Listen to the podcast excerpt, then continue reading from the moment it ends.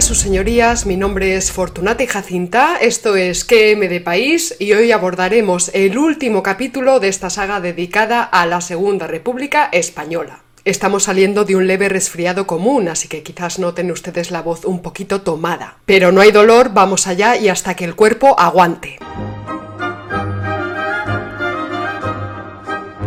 La fallida insurrección de octubre de 1934 quedó como telón de fondo en la pugna entre los partidos de izquierda y los partidos de derecha. Y nada más convocarse las elecciones para el 16 de febrero de 1936, la oleada de insultos entre partidos se intensificó. Las derechas decían ser defensoras de la unidad de España. Y las izquierdas defendían una España antifascista, dado que desde su visión el bienio negro, el de Lerroux y la Ceda, supuso la España del hambre, el terror y la muerte. Curiosamente nunca lo llamaron bienio fascista. El maniqueísmo entre ambos bloques se intensificó y las generaciones de izquierda y las modulaciones de la derecha pues creían estar luchando por la propia existencia, por la propia supervivencia, cosa que era literalmente cierta. El 15 de enero de 1936 se firmó el pacto de coalición entre los partidos de izquierda que se conocería como Frente Popular. Y curiosamente esta formación en España no fue inspirada por los comunistas, como sucedería en otros países, sino directamente por Indalecio Prieto y por Manuel Azaña. Es decir, fue un pacto entre distintas generaciones de izquierda, donde había liberales, socialdemócratas y comunistas, y recordemos que estos últimos, los comunistas, todavía no tenían la importancia que luego alcanzarían durante, sobre todo durante la guerra. Al día siguiente, o sea, el 16 de enero de 1936, se publicó el programa y manifiesto de este Frente Popular. Y atención, porque en este manifiesto se rechazaba la nacionalización de la tierra y el control obrero de las fábricas, lo que hizo respirar momentáneamente a los financieros. La izquierda de tercera generación, esto es la CNT, no entraría en esta coalición, pero pidió el voto para el Frente Popular por considerarlo como un mal menor frente a las derechas. Detalla Juan Marichal, en el prólogo al tercer tomo de las obras completas de Azaña, la interesante información que Araquistain, del PSOE, le había confiado personalmente a principios de los años 60. Es decir, Araquistain explicó a Marichal el plan que Largo Caballero y sus seguidores habían trazado en la cárcel, con el fin de crear una situación insurreccional en las calles y hacerse con el gobierno. Veamos a ver. El 16 de diciembre de 1935 se reunió el Comité Nacional del PSOE, y allí estuvo Largo Caballero, recién salido de la cárcel tras ser absuelto del golpe de octubre de 1934. Ese mismo día se escenificó la ruptura entre Largo Caballero e Indalecio Prieto, lo que haría que el PSOE se mantuviera dividido hasta los años 70.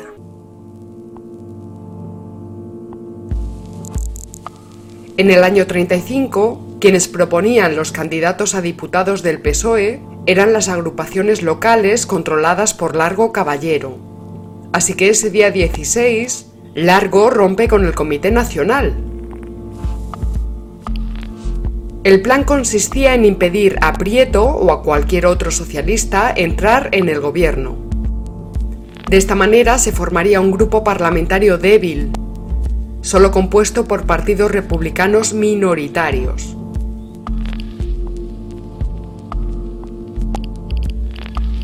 Entonces, ¿en qué consistía el plan? Pues que una vez que ese futuro gobierno minoritario de los republicanos se mostrase incapaz de controlar la calle, Llegaría el momento para el gobierno en solitario del PSOE, presidido por supuesto por Largo Caballero, quien impondría la dictadura del proletariado. Y esto explica la violencia generalizada dentro del sector caballerista del PSOE entre febrero y julio de 1936. Violencia que alcanzó incluso a sus enemigos dentro del partido. El propio Indalecio Prieto y también los dirigentes socialistas asturianos. La presión de las izquierdas revolucionarias en la calle y las amenazas formales que constantemente dirigían contra las derechas hizo que muchos empresarios con el miedo metido en el cuerpo pues subvencionasen a la CEDA. A pesar de esto, las derechas no fueron capaces de crear un frente nacional contrarrevolucionario que plantase cara en las urnas al Frente Popular. ¿No pudieron?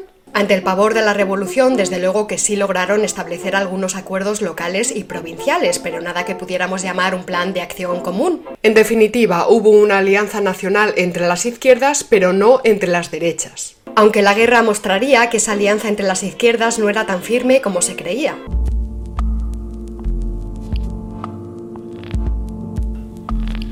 En nombre del Partido del Centro Democrático, los centristas Manuel Portela Valladares y el propio presidente de la República, don Niceto Alcalá Zamora, publicaron su manifiesto el 28 de enero, exhortando a la calma frente a la exaltación de las izquierdas y de las derechas, a las que consideraban como dos irreconciliables banderías.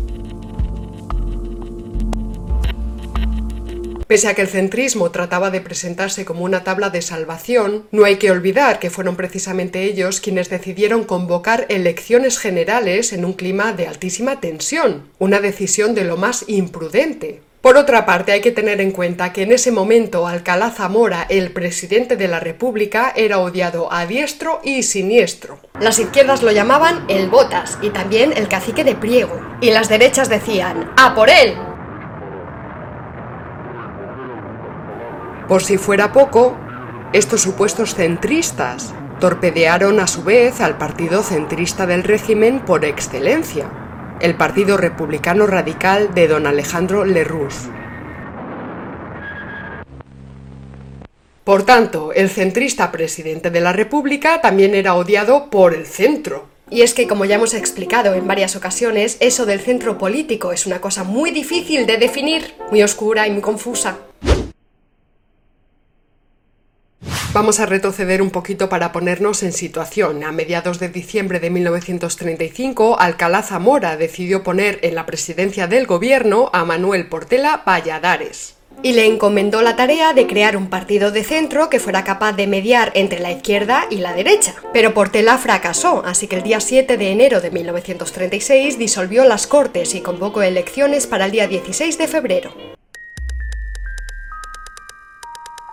El 20 de enero de 1936, Largo Caballero afirmó en El Liberal, el periódico de Prieto, que si triunfan las derechas, tendremos que ir a la guerra civil declarada. Al día siguiente, él mismo inauguró la campaña electoral del PSOE con un mitin en el Cine Europa de Madrid y allí anunció. Antes de la República, nuestro deber era traer la República, pero establecido este régimen, nuestro deber es traer el socialismo. Y cuando hablamos de socialismo, hay que hablar de socialismo marxista, de socialismo revolucionario con todas sus consecuencias. Y en un mitin en Alicante diría, las elecciones no son más que una etapa en la conquista. Si triunfan las izquierdas, con nuestros aliados podemos laborar dentro de la legalidad, pero si ganan las derechas tendremos que ir a la guerra civil declarada. Y el 2 de febrero en Valencia, esto. La clase trabajadora tiene que hacer la revolución. Si no nos dejan, iremos a la guerra civil. Tampoco Azaña admitía un resultado adverso y así lo confesaba el día 15 de febrero, es decir, un día antes de las elecciones. Si se vuelve a someter al país a una tutela aún más degradante que la monarquía, habrá que pensar en organizar de otro modo la democracia. Por su parte, Calvo Sotelo y José Antonio Primo de Rivera también afirmaron que en caso de derrota de las derechas tampoco admitirían los resultados. Calvo Sotelo hablaba de que la alternativa era o una dictadura roja o una dictadura blanca. Uno de los lemas de las derechas rezaba contra la revolución y sus cómplices.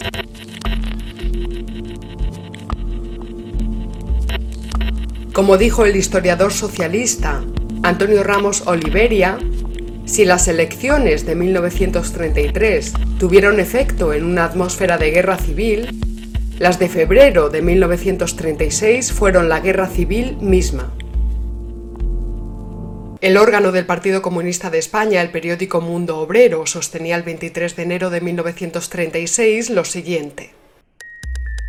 Siempre hemos intentado formar un partido unido, que no tuviera nada que ver directa o indirectamente con la burguesía. Un partido que adoptara como norma la insurrección armada para la conquista del poder y el establecimiento de la dictadura del proletariado.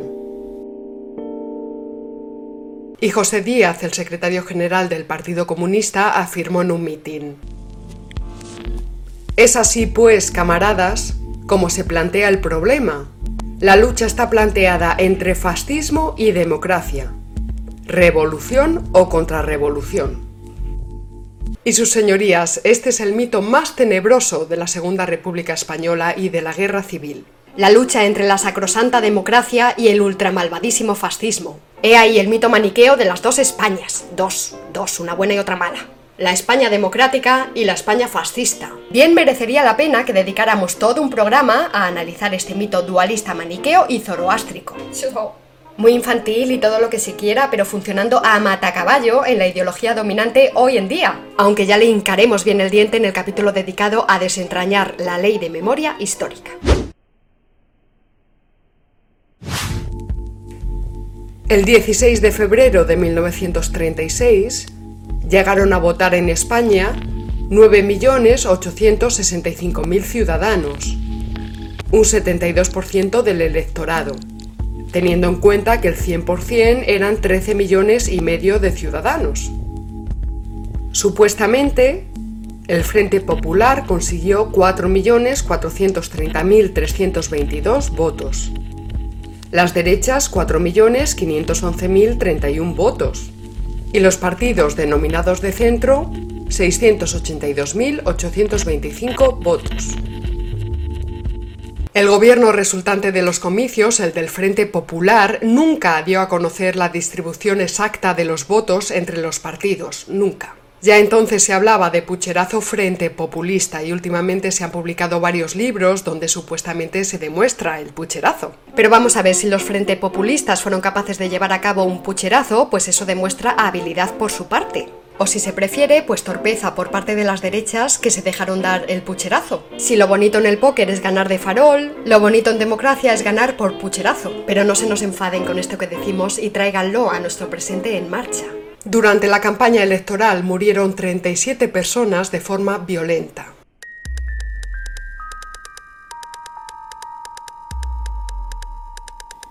Las primeras noticias del resultado de las elecciones anunciaban el triunfo del Frente Popular. Las masas izquierdistas, enardecidas por la noticia, invadieron esa misma noche las calles de Madrid y de otras ciudades, exigiendo la liberación de los presos de la Revolución de 1934.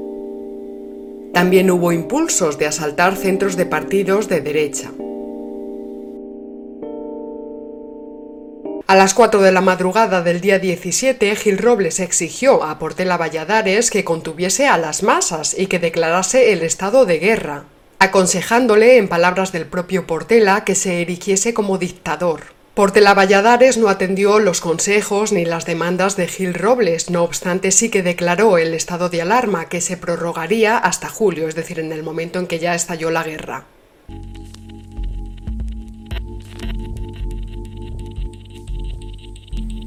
Por su parte, Franco advirtió al general Pozas, jefe de la Guardia Civil, que se estaban sacando de las elecciones unas consecuencias revolucionarias que no estaban implícitas ni mucho menos en los resultados. También advirtió que lo más prudente en ese momento era declarar el estado de guerra, pero el general Pozas pues consideraba que los desórdenes eran pasajeros y que tal medida era innecesaria.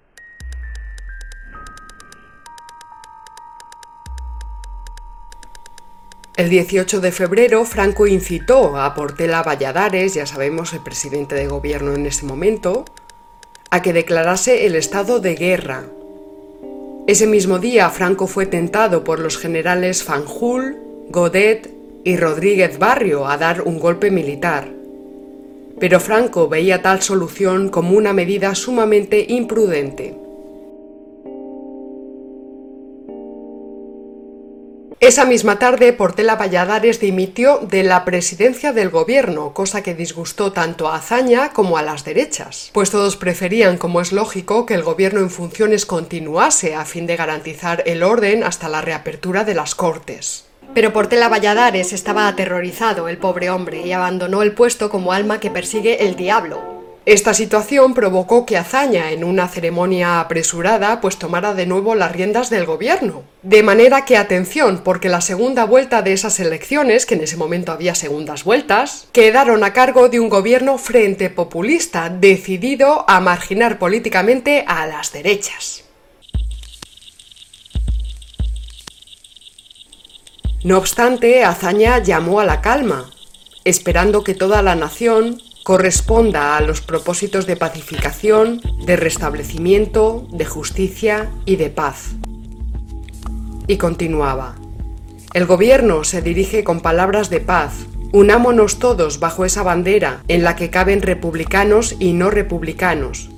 Y todo el que sienta amor a la patria, la disciplina y el respeto a la autoridad constituida.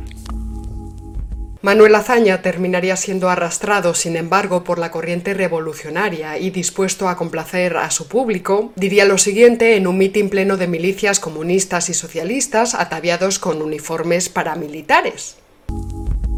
Que la República no salga más de nuestras manos, que son las manos del pueblo. Tenemos la República y nadie nos la arrebatará. Bueno, al menos no era preso del fundamentalismo democrático, aunque también es cierto que venía a decir algo así como el pueblo soy yo. Es decir, en su opinión, las modulaciones de la derecha no debían llegar al poder. Y en esto estaban de acuerdo toditas las generaciones de izquierda y todas las fuerzas anticlericales. De acuerdo estaban todas ellas, todas ellas. Una concordia, una cosa, una felicidad. Uy, qué armonía. El nuevo gobierno fue conocido como la tertulia de Azaña. Los meses postelectorales son conocidos como la primavera trágica.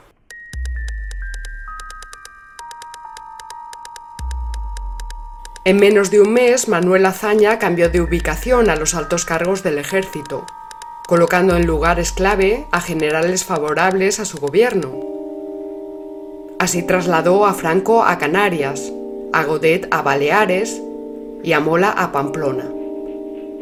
También procuró que los oficiales y jefes de la Guardia Civil, adictos a su gobierno, estuviesen en los puestos clave.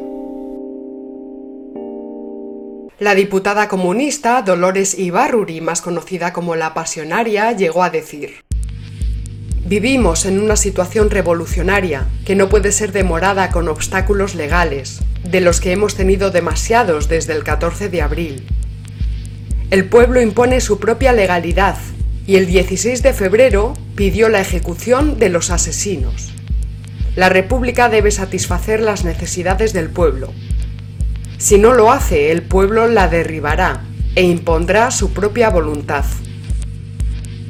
Para la pasionaria, igual que para tantos otros que se enardecen ante la idea de pueblo, la voz del pueblo debía ser algo así como la voz de Dios, pues tal cosa siempre tendría la razón. Pero es que el pueblo, dicho así en mayúsculas y postasiado, pues nunca dice nada. Como mucho dirán algo de determinadas partes de dicho pueblo y desde luego nunca de forma espontánea. La pasionaria, igual que Azaña, también podría decir aquello de el pueblo soy yo y quedarse tan pancha. El 19 de marzo, el órgano del PSOE, Claridad, publicó el manifiesto del comité de la agrupación socialista madrileña, situado a la vanguardia del ala bolchevique del PSOE. El manifiesto proclamaba que el Partido Socialista tiene por aspiración inmediata la conquista del poder político por la clase trabajadora y por cualesquiera medios que sean posibles. En el periodo de transición de la sociedad capitalista a la socialista, la forma de gobierno será la dictadura del proletariado, organizada como democracia obrera. Sin embargo, una de las medidas políticas que exigía dicho manifiesto era la transformación del Estado en una confederación de naciones ibéricas. Con derecho a la autodeterminación e incluso con derecho a la independencia. También proponía disparates como la supresión de la lengua oficial del Estado, el español, la supresión de los ejércitos permanentes, exigiendo el armamento general del pueblo, más la confiscación de los bienes del clero y el fin de las organizaciones religiosas, como siempre, siempre es lo mismo, siempre. También se exigía la unificación con el Partido Comunista en un partido solo de clase, unificación que debía luego extenderse al resto de partidos obreros. Proletarios de toda España, uníos, podría haber sido el lema de dicho manifiesto, aunque la que ya no estaría unida pues sería la propia nación política española, balcanizada en una confederación de naciones ibéricas con derecho a la secesión. No obstante, las pautas de este manifiesto pondrían las bases del programa que llevaría al PSOE largo caballerista al gobierno de la República en septiembre de 1936 gobierno que sería precisamente desplazado por el PC a través de un socialista, Juan Negrín.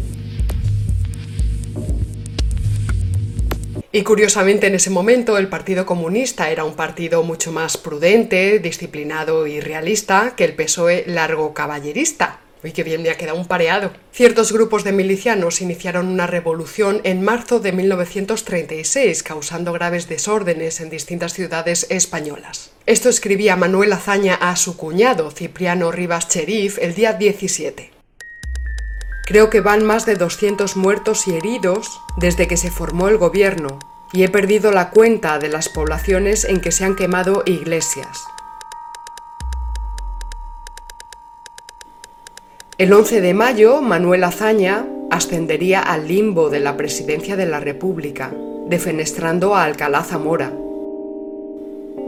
El día 13, Santiago Casares Quiroga sería nombrado presidente del Consejo de Ministros, y el 19 declararía sin miramientos que allí donde el enemigo se presente iremos a aplastarle.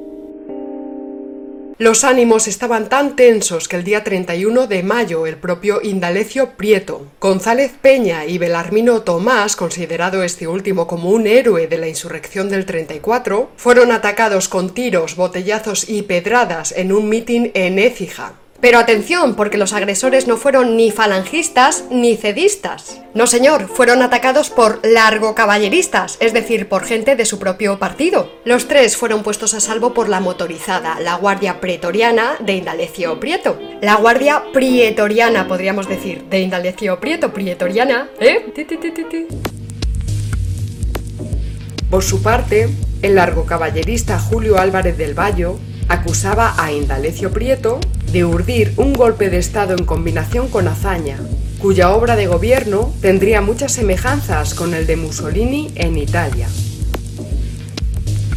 El alzamiento cívico-militar del 18 de julio impidió que el PSOE acabara en una completa ruptura. Por aquello de la solidaridad contra terceros, resulta que la guerra unió aquello que cada vez era más una ruptura entre prietistas y largocaballeristas. Lo que la guerra ha unido, que no lo separe la paz. Ante la oleada de crímenes y atropellos contra monumentos religiosos, Gil Robles llegaría a decir en el Congreso lo siguiente. Una masa considerable de la opinión, que es por lo menos la mitad de la nación, no se resigna implacablemente a morir, os lo aseguro. Si no puede defenderse por un camino, se defenderá por otro. Frente a la violencia que aquí se propugna, surgirá la violencia por otro lado, y el poder público tendrá el triste papel de mero espectador de una contienda ciudadana en la que va a arruinarse moral y materialmente a la nación. Gil Robles sabía de sobra que los republicanos de izquierda iban a remolque de los revolucionarios y así lo expresó en el debate parlamentario del día 16 de junio. Los grupos obreristas saben perfectamente a dónde van, van a cambiar el orden social existente, cuando puedan, por el asalto violento al poder, por el ejercicio desde arriba de la dictadura del proletariado. Ellos saben a dónde van, ellos tienen marcado su camino. Vosotros no, señores de izquierda republicana. Estáis unidos, atados a la responsabilidad de esos grupos. En esa misma sesión, el líder de la CEDA presentó su célebre balance sobre la violencia política desde las elecciones de febrero. 269 muertos, 1.287 heridos, la mayoría de derechas, 33 periódicos de derecha asaltados o dañados, más 10 completamente destruidos, 312 centros políticos y sedes de partidos asaltados, más otros 69 destruidos, 160 iglesias destruidas, más 251 templos asaltados o incendiados, 113 huelgas generales, más 228 parciales, 146 bombas explotadas, más 78 recogidas sin explotar.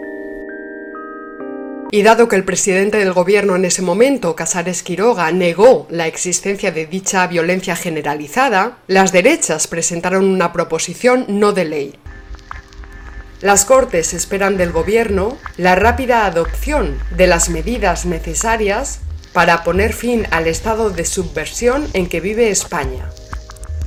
El 13 de julio es asesinado Calvo Sotelo, el ascendente líder de la oposición. Al día siguiente escribió Indalecio Prieto en su periódico El Liberal. La trágica muerte del señor Calvo Sotelo servirá para provocar el alzamiento. Será una batalla a muerte, porque cada uno de los dos bandos sabe que el adversario, si triunfa, no le dará cuartel.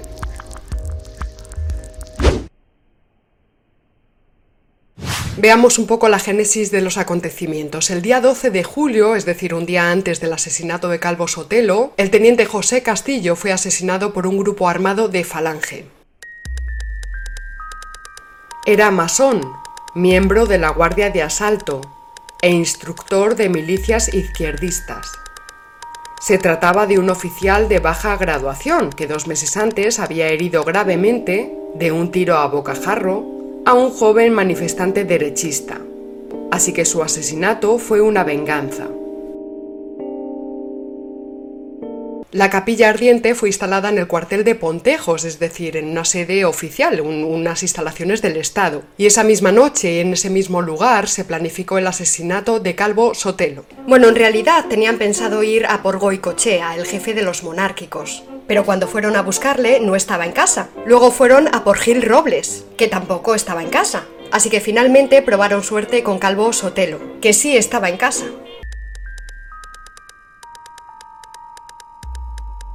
Al ser diputado en las Cortes, Calvo Sotelo gozaba de inmunidad parlamentaria. Sin embargo, al día siguiente fue secuestrado por fuerzas del orden público al mando del socialista y capitán de la Guardia Civil, Fernando Condés, fuerzas que iban acompañadas por pistoleros profesionales del Frente Popular y por varios miembros de la escolta personal de Indalecio Prieto, la motorizada. Calvo Sotelo recibió un tiro en la nuca y su cadáver fue expuesto en la entrada del cementerio del Este. La detención se llevó a cabo sin una orden judicial y en presencia de la familia. Los responsables exhibieron sus documentaciones como funcionarios del Estado. Utilizaron un vehículo del Estado y de hecho asesinaron a Calvo Sotelo dentro de ese coche se refugiaron en casa de dirigentes del Frente Popular, dato que fue inmediatamente conocido por muchos. Y aún así, el gobierno se hizo el loco. En definitiva, se trató de un crimen de Estado, y como tal implicaba un golpe de Estado. Pero continuamos. El 15 de julio de 1936, Gil Robles dio a conocer los datos de violencia política desde el mes de junio, es decir, desde el mes anterior, los datos de un mes, vaya. 61 muertos, 224 heridos y 74 bombas. Y desde el 16 de febrero, las víctimas por asesinatos políticos alcanzaron los 330 muertos. El día 16 de julio, es decir, un día antes del lanzamiento del bando nacional en África, Largo Caballero escribía lo siguiente en el periódico Claridad. La lógica histórica aconseja soluciones más drásticas.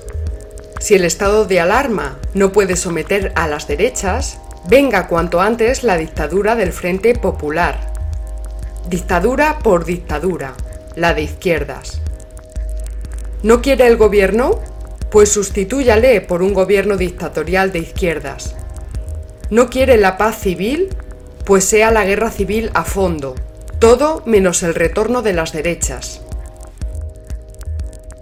Tanto Largo Caballero como Indalecio Prieto querían precipitar la revuelta militar porque estaban convencidos de que podrían aplastarla inmediatamente y que justo después de aplastarla y gracias pues a la presión, al apoyo de una gran huelga general, pues podrían alcanzar por fin el poder. Pero es que tampoco el gobierno de Casares Quiroga tenía la menor intención de abortar la insurrección militar, pues también estaba convencido de que esta sería débil y que sería un fracaso como la de Sanjurjo en el 32, y que como ya sucedió entonces, pues el hecho de aplastar la insurrección militar fortalecería su posición en el gobierno, la suya propia. Así dice Stanley Payne. Así pues, en los últimos días, ni el gobierno ni los partidos de izquierda hicieron nada por evitar el conflicto. Por el contrario, y en un giro perverso, dieron la bienvenida a la rebelión militar, a la que erróneamente concedían la facultad de limpiar el aire y clarificar la situación. Del mismo modo que Mola y los militares rebeldes, ellos también calculaban que sería un conflicto breve, que se resolvería en el curso de unos cuantos días o como mucho semanas. En cuanto los militares africanistas cruzaron el estrecho y empezaron a tomar Sevilla el día 18 de julio, Casares Quiroga y todo su gabinete dimitieron en bloque. El 19 de julio tomaría las riendas de la presidencia del gobierno José Giral, que armaría a las milicias revolucionarias, lo que se conoce como armar al pueblo.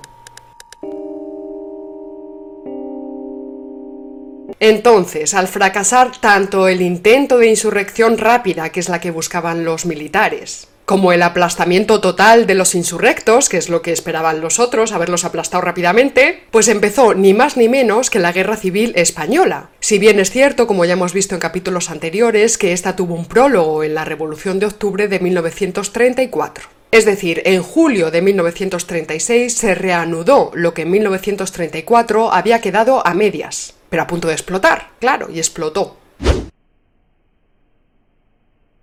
Como dijo Francés Cambó antes de que llegase la República, si a España llega la República, serán las izquierdas sociales las que la dominen y probablemente las que la deshagan.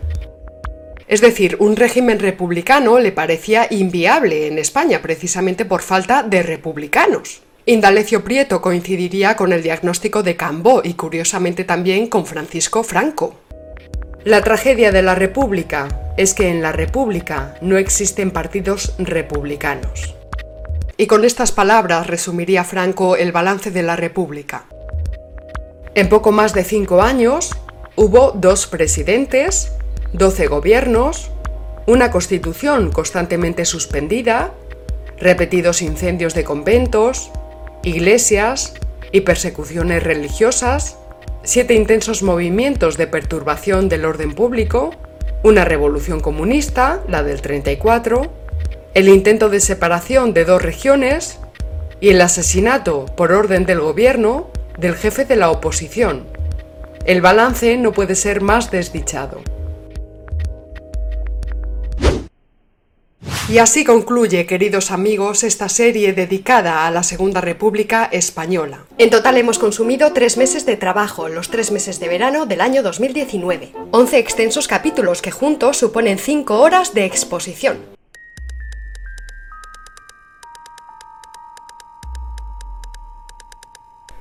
Por supuesto, han quedado muchísimas cosas en el tintero, pero creemos haber cumplido el objetivo demostrar que esa imagen de la Segunda República, como un noble periodo democrático, truncado por el fascismo, es producto de una propaganda interesada, que podrá resultar muy útil para ciertas formaciones políticas, pero completamente inútil para los intereses de la ciudadanía y para la eutaxia de la nación. Como ya hemos anunciado en redes sociales, próximamente dedicaremos un capítulo a resolver esto de la ley de memoria histórica. Y quizás hacia diciembre podremos abordar la guerra civil. De manera que aquí termina este capítulo y esta saga del canal de Fortunata y Jacinta. Agradecemos su apoyo a todos nuestros mecenas y no olviden darle a la campanita. Nos vemos en el próximo capítulo y recuerda, si no conoces al enemigo ni a ti mismo, perderás cada batalla. ¡Hasta luego!